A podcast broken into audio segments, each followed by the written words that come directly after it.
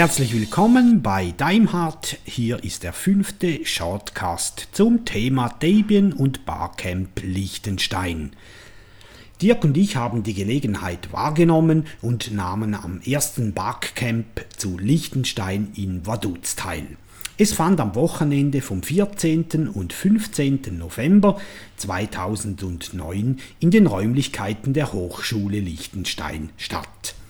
Das Barcamp hat mir besonders gut gefallen, denn es entstand aufgrund seiner geringen Größe von 80 Teilgebern eine wohlwollende familiäre Stimmung, die ich sehr genossen habe. Außerdem sprachen wir während den Sessions eher über philosophische Themen, suchten nach Alternativen zu unserer wirtschaftlich getriebenen Gesellschaft. Technische Inhalte kamen zwar auch zur Sprache, aber eher etwas weniger als an Barcamp sonst üblich. Während diesem Barcamp konnte ich mit Axel Beckert sprechen und ihm einige Fragen zu Debian stellen. Axel ist ein Kenner von Linux und insbesondere von Debian, nutzt er das GNU Linux schon fast seit Anbeginn. Also hallo, ich bin der Axel. Ich benutze Debian seit Version 2.0 weiß nicht mehr welches Jahr das war, aber es müsste irgendwie so Ende der 90er, Mitte, Ende der 90er gewesen sein. Also garantiert über zehn Jahre her. Und ja, benutze es immer noch. Hab zwischendurch mir auch mal was anderes angeschaut, aber bin eigentlich immer wieder zurückgekommen. Davor gab es bei mir eigentlich bloß äh, eine Suse noch.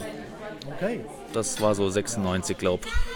Ja, wir befinden uns hier inmitten in einem Barcamp und dementsprechend mannigfaltig sind die Hintergrundgeräusche wahrzunehmen. Ich fragte Axel als nächstes, was ihn denn mit Debian so speziell verbinden würde. Ähm, einerseits, dass, es, ähm, dass die Distribution als solches keinerlei Fokus auf wir machen jetzt eine Linux-Distribution für den Desktop oder wir machen jetzt eine für den Server, sondern ähm, der Untertitel auch auf den Webseiten ist überall das universelle Betriebssystem. Das heißt, ähm, sie wollen es so viel wie möglich Leuten recht machen und nicht auf eine Zielgruppe fokussieren.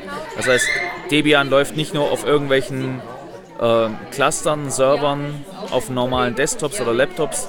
Es läuft auch auf Handys, es läuft auf irgendwelchen Embedded-Geräten, äh, es läuft auf sehr vielen Plattformen. Ich glaube, momentan sind es irgendwie Größenordnung mal 10, 12 verschiedene Plattformen. Und eben halt nicht nur PCs, sondern auch auf alten Macs, auf alten Alphas. Na gut, Alpha ist langsam, das gibt Hardware-Probleme, man findet kaum noch welche, aber Sparks, also Suns, ähm, auch wesentlich exotischeren Architekturen. Insofern, ja. Und egal auf welcher von diesen Architekturen man ist, man hat überall das gleiche Feeling nur vielleicht mit unterschiedlicher Geschwindigkeit. Jetzt wollte ich von Axel wissen, ob er denn tatsächlich Debian auf verschiedenen Architekturen nutzen würde. Ich habe durchaus noch äh, eine, zu Hause eine Sun, auf, denen das, auf der das läuft. Es läuft bei mir auf, auf im Prinzip fast allen Maschinen, die bei mir zu Hause sind.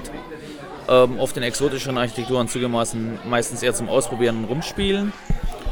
Aber ähm, ich benutze es auf der Arbeit. Dort haben wir es auf irgendwelchen äh, großen Rechenknechten. Dort haben wir es auf irgendwelchen Embedded-Maschinen, die als Timeserver laufen oder als Anzeigedisplay irgendeinen großen 50 Zoll Fernseher dran und da werden dann irgendwie die nächsten Veranstaltungen angezeigt äh, oder irgendwelche Thin Clients, die übers Netz booten und dann zum Terminal Server verbinden. Das läuft alles auf dem, auf dem Debian und es ist überall im Prinzip das gleiche unten drunter, aber halt unterschiedlich konfiguriert, unterschiedliche Softwarepakete drauf. Und das, das ist auch noch was. Ähm, Debian hat, ich glaube, neben, neben FreeBSD, in der, bei Gentoo weiß ich es jetzt nicht, aber Debian hat eines der größten Software-Repositories überhaupt mit Größenordnung 20.000 bis 25.000 verschiedenen Softwarepaketen. Es ist dann immer noch ein Unterschied, ob man sagt äh, Source-Pakete oder Pakete, die man nachher installieren kann, weil viele Software nachher aufgesplittet wird in mehrere Pakete, wo man sagt, ich will nur den Teil haben.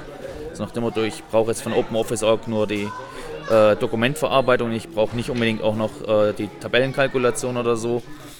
Aber trotzdem, es ist ein, ein, ein, eine Riesenansammlung und man findet eigentlich fast alles, was man auch nur irgendwie dran denkt, dass man es gebrauchen könnte. Axel ist natürlich nicht nackt an dieses Barcamp zu Liechtenstein gekommen. Nein, er hatte ein Asus Netbook unter dem Arm. Ja, ich habe hier ein, äh, eine, die erste Generation vom Asus EPC, noch mit dem äh, relativ kleinen Bildschirm.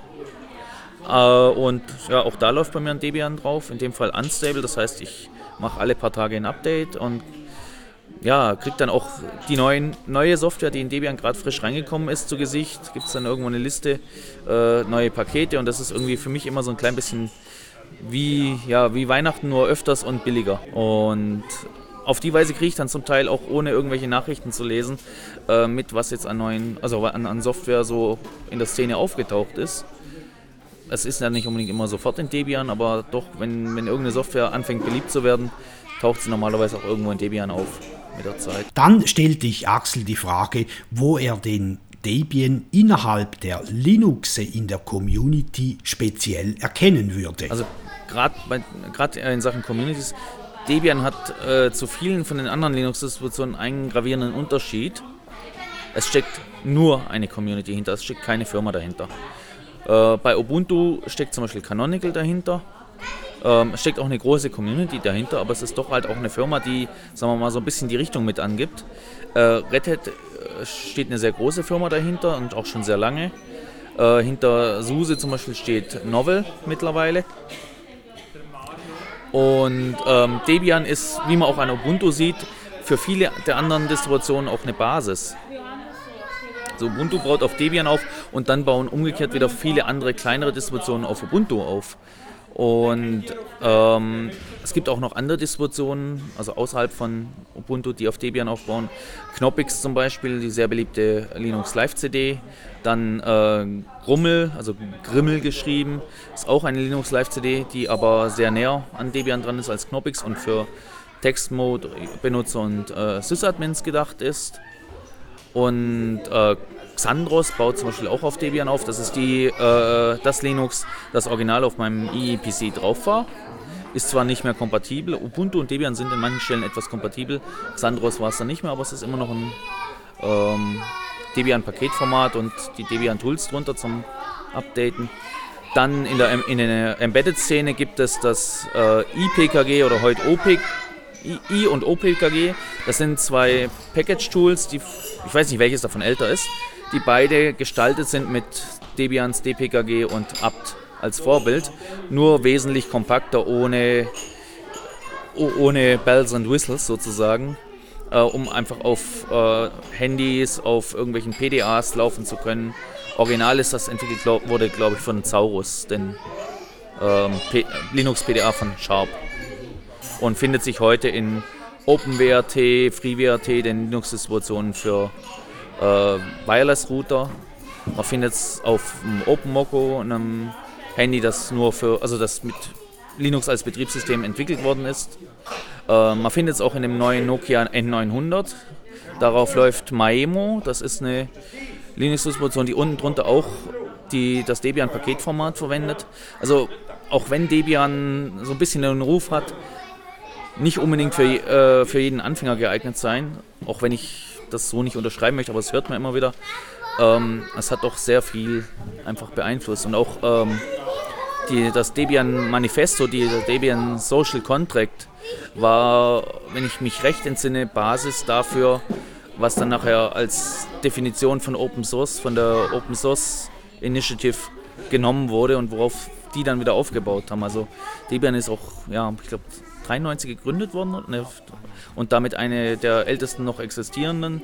Ich glaube, älter ist mittlerweile nur noch Slackware. Die abschließende Frage an Axel meinerseits war, wie sieht Axel die Zukunft von Debian und vor allem die Termingestaltung von neuen Releases? Also Mark Shuttleworth wollte ja, dass äh, der Ubuntu Long-Term Support Releases und äh, die Debian Releases sozusagen zeitlich synchronisiert werden, äh, weil Debian einfach äh, ja, sehr stabile Releases produziert und das ist ja auch was, was Ubuntu für die Long-Term-Support-Releases haben möchte, während die Releases zwischendrin eher die sind, wo sie Neues ausprobieren, wo viel Neues reinkommt, wie jetzt auch bei dem letzten Release.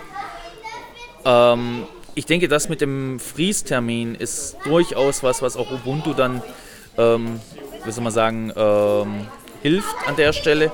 Es ist vielleicht nicht ganz das, was sie gerne hätten, aber man muss einfach auch sehen, dass das Debian wirklich aus ja, über 1000 Entwicklern besteht und jeder von denen hat seinen eigenen Kopf. Und allein die schon unter einen Hut zu bringen, ist immer wieder eine beeindruckende Leistung, wenn es dann mal wieder geschafft wird. Ähm, insofern habe ich mich eigentlich sehr gefreut, dass sie mit dem Fries-Termin festlegen im Voraus einen in meinen Augen sehr eleganten Kompromiss gefunden haben an der Stelle. Das war Axel Beckert, befragt anlässlich des Barcamps zu Liechtenstein Mitte November 2009. Axel kann man übrigens jeden ersten Samstag im Monat ab 19 Uhr auf Radio Lora auf dem hackerfunk.ch hören. So, da ist es mit dem Shortcast, da mal ein bisschen länger. Danke fürs Zuhören, bis zur nächsten Kurznummer. Tschüss zusammen.